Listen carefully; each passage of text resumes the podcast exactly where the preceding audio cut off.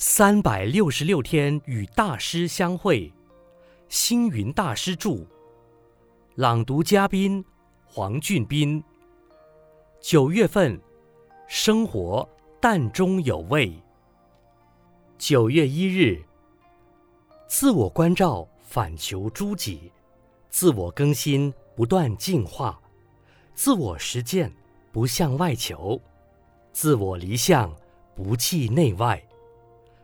早晨起床，把家里扫扫干净，让环境日日焕然一新；衣服穿着整齐，给人日日干爽清新的感觉。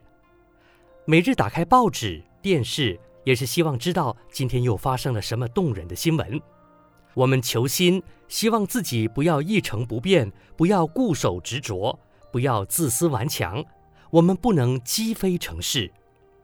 所谓日日新者。是要我们从善如流，要我们与人为善，要我们大胆尝试，要我们去私从公。假如不放弃脚下的一步，怎么能迈向新的前方呢？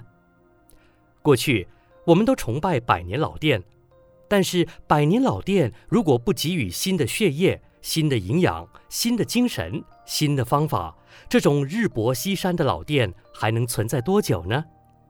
以佛教来说，三法印、四圣谛，空的真理，真理不变，但是制度、戒律、仪轨、法器、法物、建筑、文物等，如果一成不变，不肯更新，未来的发展就令人担忧了。很多人怕新，因为新的东西不容易适应，不容易了解。历史是一面镜子，镜子也不能只照过去，所以人要能看到未来。